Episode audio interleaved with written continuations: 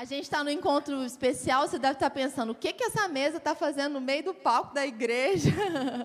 Qual que é o propósito dela? Tudo que a gente faz, a gente faz com propósito, né? A gente não faz para entreter, para fazer só porque tem que fazer, não. A gente faz com propósito.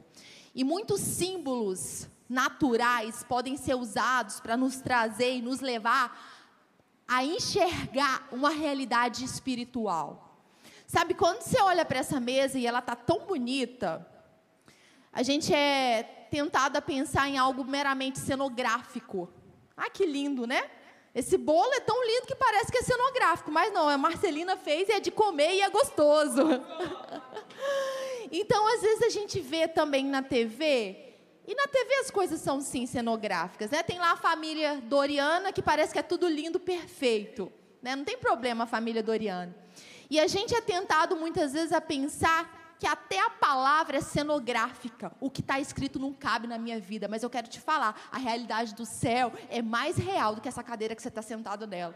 A realidade do céu não é cenográfica, não é só para você ficar admirando o Cristo ressurreto que tem poder para salvar, é para você experimentar a salvação de Jesus.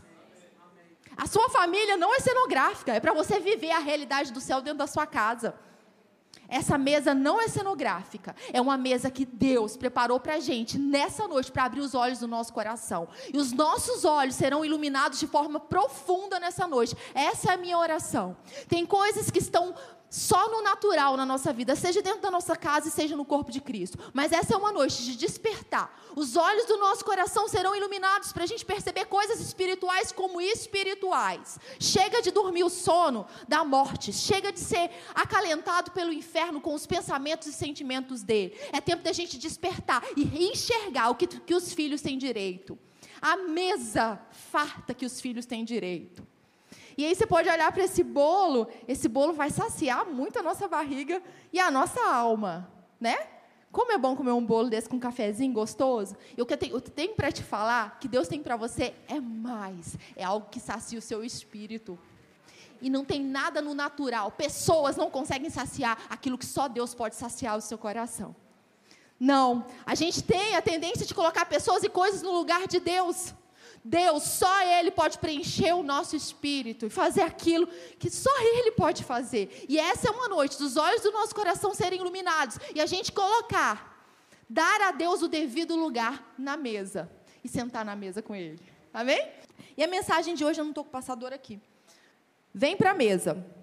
Quando a gente pensa em mesa, assim, toda bonita. A gente pensa primeiro no Natal, né? Natal a gente faz uma mesa toda bonita, ano novo. A gente pensa em família, né? Quando a gente olha para uma mesa dessa, a gente pensa em família reunida. Ah, vem lá os parentes de fora, junta todo mundo, amigos. Você chama um amigo para sua casa que você gosta muito. A gente pensa nos grupos da conexão também, né? Mas quando a gente pensa assim, é, numa mesa bonita, a gente pensa em comunhão. Quando a gente está com aquelas pessoas que a gente gosta, sabe? De conversar, de ouvir.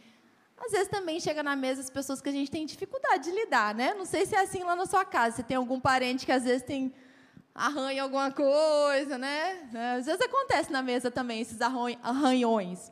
Mas a gente pensa em sentar com pessoas que a gente ama, que a gente pode desfrutar, que a gente pode comer uma comida gostosa. E como é bom comer uma comida gostosa? Vocês gostam? Eu gosto. Como é bom, principalmente quando a gente não está enjoada. Aí é maravilhoso, a comida fica mais gostosa ainda. Né, Flavinha? A gente valoriza mais ainda quando a gente não está enjoado. E aí, quando a gente pensa em comunhão, a gente pensa em Deus. Primeira coisa, pensar em comunhão, vamos pensar em Deus. Sabe por quê? Porque a gente foi criado para Ele. Às vezes, chega numa etapa da nossa vida e a gente pergunta: para que, que é que eu nasci? Por que, que eu estou aqui mesmo? Qual é a função da minha vida? Por que, que eu estou aqui nesse tempo, nessa época? Sabe, a primeira resposta: você nasceu porque Deus te ama. E Ele te ama tanto que Ele te criou para ter comunhão com Ele, para que você desfrutasse do amor dEle, para que você fosse nessa terra uma representação de Deus. Nós fomos criados para o louvor do Senhor, para termos um relacionamento vivo com Ele, para desfrutarmos de tudo que Ele é e tem. Pensar em comunhão é pensar em Deus, sabe? E quando a gente pensa no início de tudo, no jardim do Éden, Adão e Eva, eles tinham tudo. Imagina só. Deus não colocou eles no caos. Não. Deus mudou o caos em jardim, colocou tudo que eles precisavam, tinha tudo ali, tinha planta, tinha animal, e criou, colocou eles lá, formou eles, imagem e semelhança de Deus. Deus criou ali o ser humano e colocou naquele lugar perfeito. Primeiro, Deus criou um ambiente certo, propício, depois colocou os dois lá. Sabe, é, é, era ali um ambiente e a gente sabe que eles tinham comunhão. Deus tinha comunhão com o homem e com a mulher. Só que Deus também, Ele é um Deus que sabe de todas as coisas. Ele sabe o que é melhor para mim e para você. E ele é que ele é o dono, ele é o criador, é ele que tem a regra. Sabe o que, que muitas vezes a gente causa confusão na nossa vida? Porque a gente quer ter as regras. A gente quer ter a direção da, da, nossa vida. A gente acha que é autossuficiente, que sabe de tudo. A gente acha que se a gente for para o caminho A, ele é perfeito demais e pronto. Só que a gente tem que entender que Deus, que é o Criador de todas as coisas, é Ele que tem um manual, é Ele que tem um caminho certo. E se Ele diz que não é para comer daquele determinado fruto, é melhor obedecer. Melhor obedecer do que sacrificar. E aí Deus disse: aproveitem, falou para Adão e Eva: aproveita tudo, come, pode, é de vocês, eu fiz para vocês. Mas tem aquela árvore ali, aquela não, porque se vocês comerem, vão morrer. Inclusive, amanhã a aula da Atos eu vou falar, vou falar justamente sobre isso. E ali naquele momento eles morreram espiritualmente, foram separados de Deus, né? E quando há essa quebra de relacionamento com Deus, porque naquele momento eles foram afastados, mortos, eles morreram. Deus disse que aconteceria, aconteceu. Isso também danificou o relacionamento interpessoal entre eles. O relacionamento nosso, quando está abalado com Deus, você pode ter certeza que o relacionamento entre nós também não vai ficar 100%.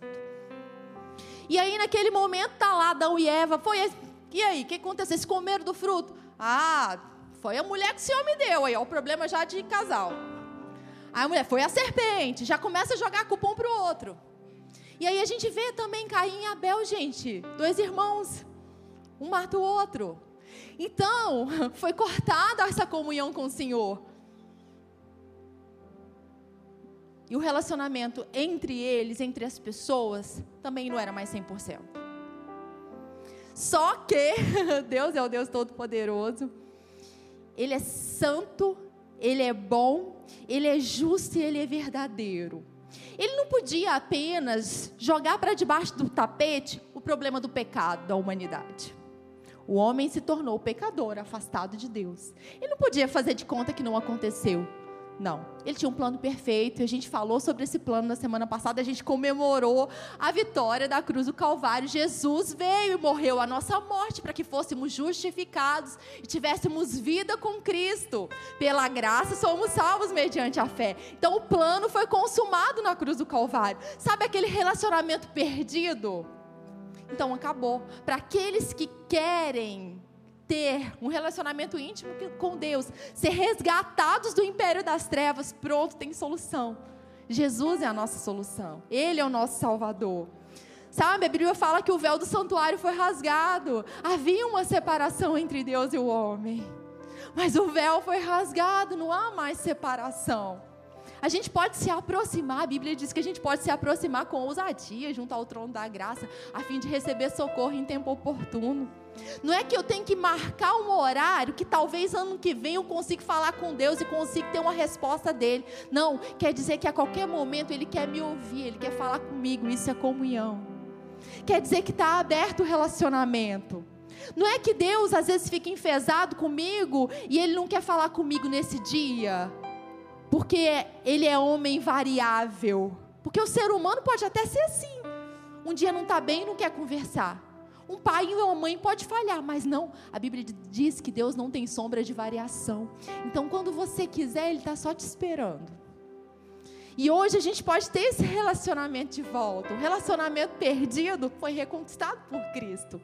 Deus nos ama tanto. Sabe, eu estava meditando sobre isso à tarde, eu estava ouvindo uma mensagem pensando, sabe, sobre a honra que é a nossa posição de assentados em Cristo em lugares celestiais. Imagina que Deus, não tem ninguém acima de Deus. Deus é o Deus Todo-Poderoso e, tipo, não tem. O diabo não é maior que Deus. Deus é, é maior, ele é, ele é soberano. E ele está sentado no trono e ele governa de eternidade a eternidade. E ele conquistou, Jesus conquistou um lugar em Cristo, nele. Nós estamos nele. E olha só, assentado do lado de Deus, gente. Que honra é essa? Da gente poder sentar do lado do Rei dos Reis. Estar em Cristo. Que honra é essa? Sabe que resgate é esse que nos tirou do império das trevas e nos colocou no lugar de reinar em vida? Que obra, Mara, que amor é esse? De nos colocar na mesa, a gente faz parte da família de Deus. Essa família é nossa, essa mesa é nossa. Você faz parte da família de Deus. E talvez a sua família não foi 100%.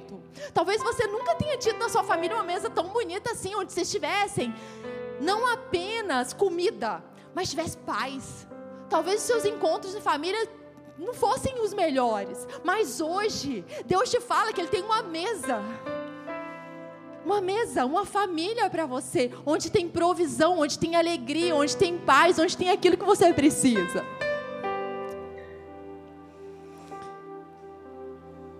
Jesus nos resgatou da morte, mas olha, sabe, ainda como filhos de Deus, sabia que a gente ainda pode escolher? Essa história de uma vez salvo, salvo para sempre. Temos que garantir até o final. Aliás, tem uma mensagem do pastor Eli, você pode pesquisar lá no YouTube com esse título. Nós precisamos, até o final, reconhecer Jesus como Senhor da nossa vida. O deverzinho de casa continua. Não é aceitar Jesus e agora eu vivo de como eu quero, como eu penso e tá tudo certo e eu vivo, ah, tô na graça, tô, né? Tá tudo perdoado, eu posso fazer o que eu quero. Não. A gente tem que ter garantir até o final que Jesus é Senhor da nossa vida. E aqui em 1 Coríntios 10, 21, está escrito assim: não podeis beber o cálice do Senhor e o cálice dos demônios. Não podeis ser participantes da mesa do Senhor e da mesa dos demônios. É muito forte, né? E a Bíblia é forte mesmo. Não dá pra gente, muitas vezes, sabe, a gente tem alguns versículos que a gente gosta mais, né? Mas não dá pra gente. A Bíblia não é um livro que a gente escolhe os versículos que a gente gosta mais, não. A Bíblia é inspirada por Deus, ela é toda inspirada. E ela é útil para a nossa vida toda, a Bíblia toda. A gente aqui não escolhe pedaços da Bíblia, a gente fica com a Bíblia toda, com aquilo que Deus quer falar com a gente. Sabe, e ainda como filhos de Deus, a gente pode escolher sentar na mesa errada. Salmo 1. Pode ser que vai escolher sentar na mesa, do, ficar no, com os escarnecedores. Sabe, a gente tem que estar ligado. Qual mesa que eu estou? O que que eu estou servindo nessa mesa? O que está saindo da minha boca na mesa? Eu estou concordando com Deus ou estou concordando com o inimigo? Qual mesa a gente tem sentado? Do que a gente tem desfrutado? De qual banquete? Qual banquete tem saciado a nossa vida? A gente tem escolhido se saciar com a palavra de Deus ou com as coisas meramente naturais, que não saciam o nosso espírito? Então, esse é um tempo que Deus nos chama para a mesa dele. E desfrutando dele, a gente vai ter o suficiente para liberar para quem precisa dele. Muitas vezes a gente quer evangelizar, a gente quer abençoar outras pessoas, mas a gente está tão vazio que a gente não consegue nem ajudar o outro. Precisa estar tá cheio para poder transbordar. Se não tiver cheio, não transborda. E aí, por isso é importante a gente cuidar da gente, sabe? A gente precisa se encher para poder ser uma bênção para as outras pessoas. E o convite hoje é: vem para a mesa. Vem para a mesa do Senhor. Vem para aquilo que Ele, que ele quer para você. Vem desfrutar. E o que, que tem, só para te animar? O que, que tem nessa mesa? O que, que acontece na mesa com o Senhor? Mesa, então, é um lugar de nos relacionarmos com Deus. Essa é a base. E quando a gente vai lá para o tabernáculo de Moisés, a gente vê muitas figuras na Bíblia, né? Muitas coisas é, que a gente lê, às vezes não parece, não, parece que é difícil de entender, mas conforme a gente vai estudando, a gente vai entendendo o que, que Deus quer falar ali. E no tabernáculo de Moisés, a gente tinha um lugar, o Santíssimo, onde ficava a Arca da Aliança, e tinha um santo lugar onde ficava ali é, a mesa com os pães da presença. Olha só, lá no tabernáculo já tinha mesa. E essa mesa, Deus deu importância à mesa. O que que tinha nessa mesa? Tinha os pães. Haviam então doze pães que representavam o quê? As doze tribos. E o que, que queria dizer esses doze pães na mesa? Queria dizer que Deus queria ter comunhão com o povo dele. Simples assim. Por que, que o pão estava lá? Os doze pães representando as doze tribos. Quero ter comunhão com todo mundo, ninguém fica de fora, não tem uma tribo favorita. Não são só os levitas que vão ficar, não. E hoje é assim que funciona. A presença de Deus, o véu foi rasgado. E nós podemos, nós como povo de Deus, podemos desfrutar dessa mesa, ainda com o véu rasgado. Sem nada que impossibilite nosso relacionamento com Ele. Olha só em Êxodo 25, 30.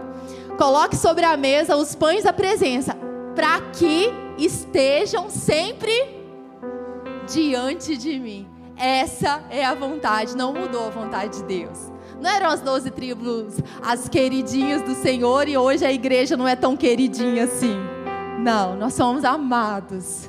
E Deus anseia para estarmos sempre diante dEle, com Ele, conscientes da presença dEle. E em 1 Coríntios 10, 31, portanto, quer comais, quer bebais, ou façais outra coisa qualquer, fazer isso tudo para quê?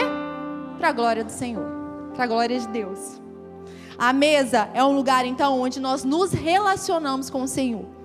Sabe?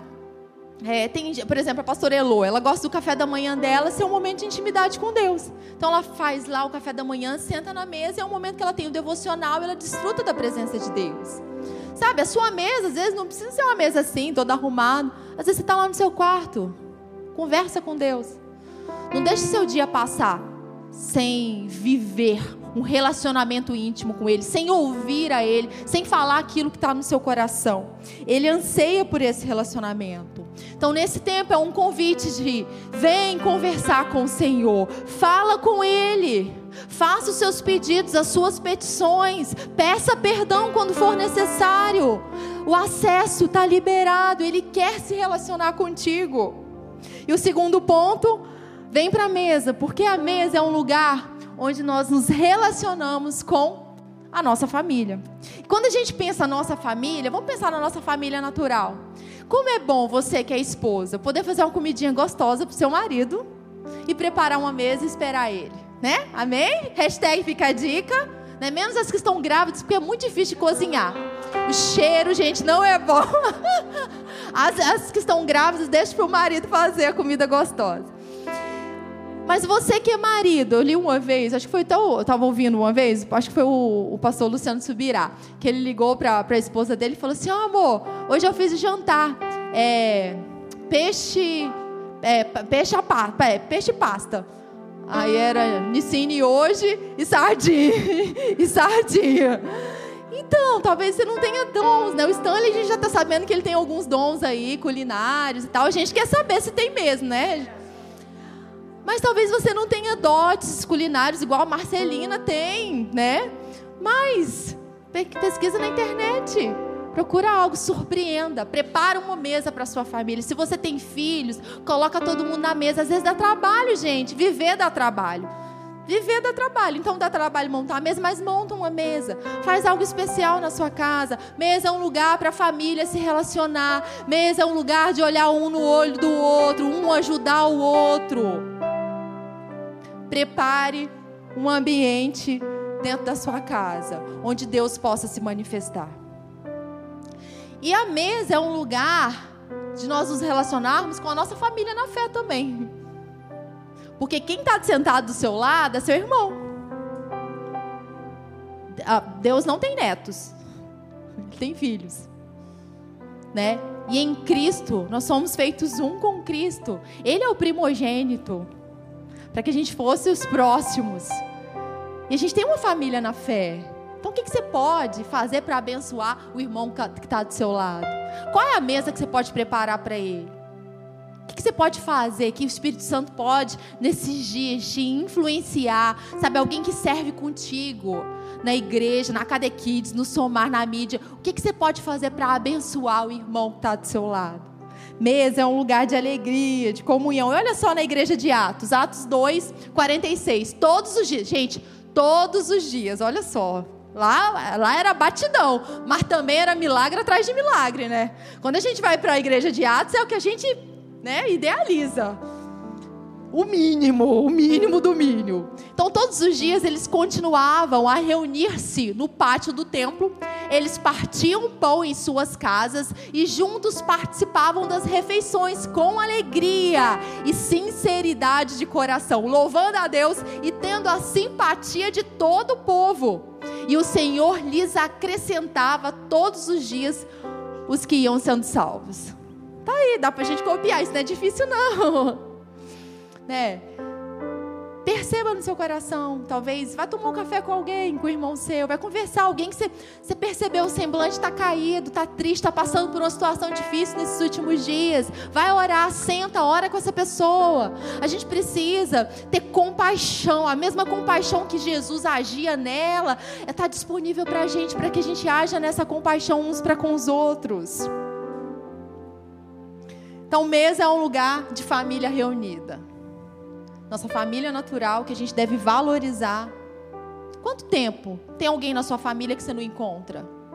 Quem é uma pessoa que talvez você teve algum arranhão, quem sabe, né, a hora de chamar para a mesa e pedir perdão? Ainda que pareça ilógico, pareça ilógico você pedir perdão. Ainda que pareça que a outra pessoa tem que pedir perdão. Quem sabe, né, a hora de preparar uma mesa na presença do inimigo? Quando você chama alguém e prepara uma mesa e honra essa pessoa, mesmo que naturalmente não pareça que ela mereça, você está preparando uma mesa na presença dos inimigos. O inferno está sendo derrotado. Quando você decide honrar alguém, o inferno está sendo derrotado. Quando você decide na mesa pedir perdão, o inferno está sendo derrotado. Quando você decide andar em amor, o inferno está sendo derrotado. Quando a gente escolhe a verdade, a mesa está preparada na presença do inferno.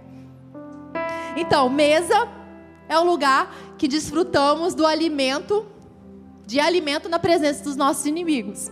Né? Deus prepara. E aí talvez possa parecer confuso. Como é que é, né? Estou aqui comendo na mesa, de repente eu sento aqui e tal. E aí o inimigo está aí na frente, como que funciona? não, vocês não sabem. Mas como que funciona? Não, no, no, espiritual, pensa no espiritual. A gente não está vendo, né? Mas tem anjo, tem demônio, tem, tá tudo por aí. Como que funciona isso? Sabe, quando a gente pensa nessa mesa preparada, a primeira coisa que a gente pensa é no pão e no vinho. Jesus ele morreu na cruz do Calvário. E quando a gente pensa a última ceia e as ceias, o pão representa o corpo de Cristo moído na cruz do Calvário. O corpo dele moído, e aí agora ele foi lá, foi feito enfermo, para que a gente tivesse saúde. E o suco de uva, o vinho, a gente pensa no, no, no sangue dele derramado. Na, ele, o, perfeito. Ele não tinha defeito. Cordeiro Santo. Ele não tinha pecado. Ele morreu naquela cruz. O, o sangue foi derramado em favor de nós. Para que, por meio de alguém que era justo, a gente fosse justificado. E aí, essa mesa na presença do inimigo é o seguinte. Um dia eu estava no inferno, mas hoje eu estou na mesa de Deus. Hoje eu, tenho, eu tô, sou salva.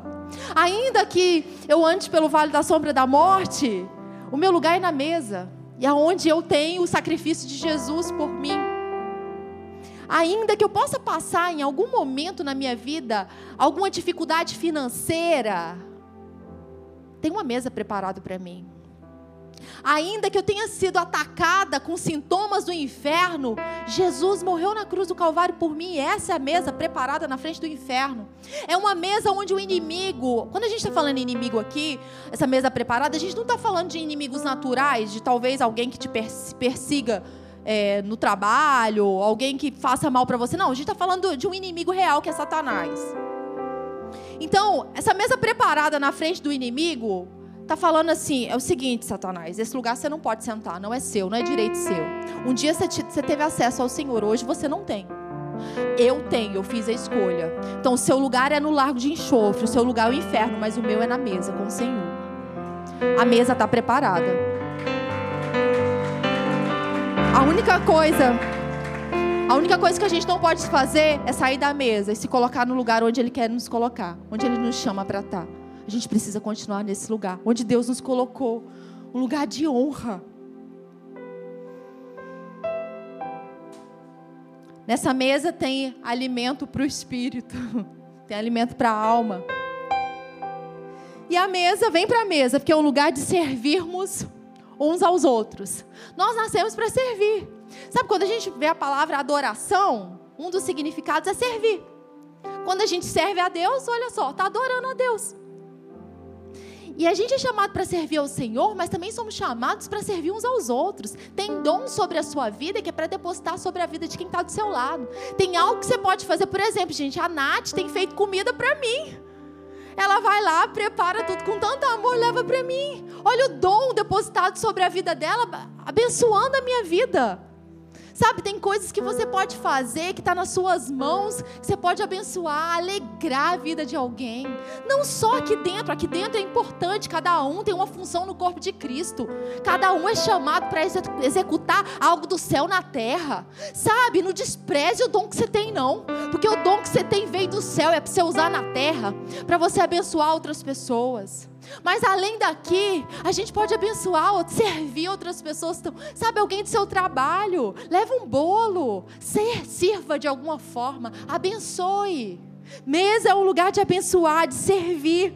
Romanos 12, 10. Dediquem-se uns aos outros com amor fraternal. Prefiram dar honra aos outros mais do que a si próprios. Isso é contramão do mundo, porque o mundo é tudo eu, eu, eu, eu. Com o Senhor, não. Eu vivo para adorar a Deus para servir meus irmãos.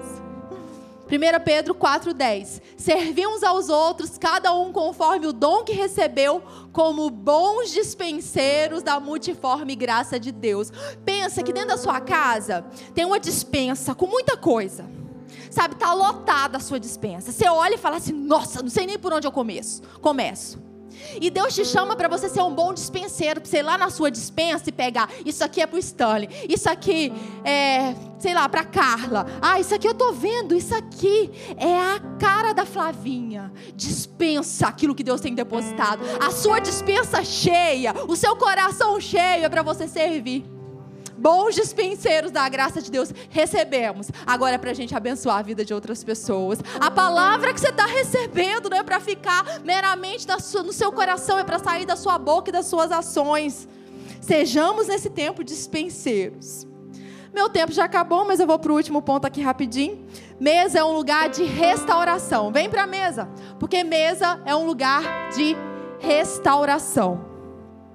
E aqui eu vou falar rapidamente de Mefibosete. É, Saul então morre, né? Jonatas também, e a gente sabe que Jonatas faz uma aliança com Davi. Jonatas preserva a vida de Davi, né? Uma aliança é feita ali. E aí, depois que Davi, é, Saul morre, Jonatas morre, e Davi é rei, né? No dia em que houve a morte, tanto de Saul quanto de Jonatas, o filho de Jonatas, chamado Mefibosete, chamado Mefibosete, ele caiu.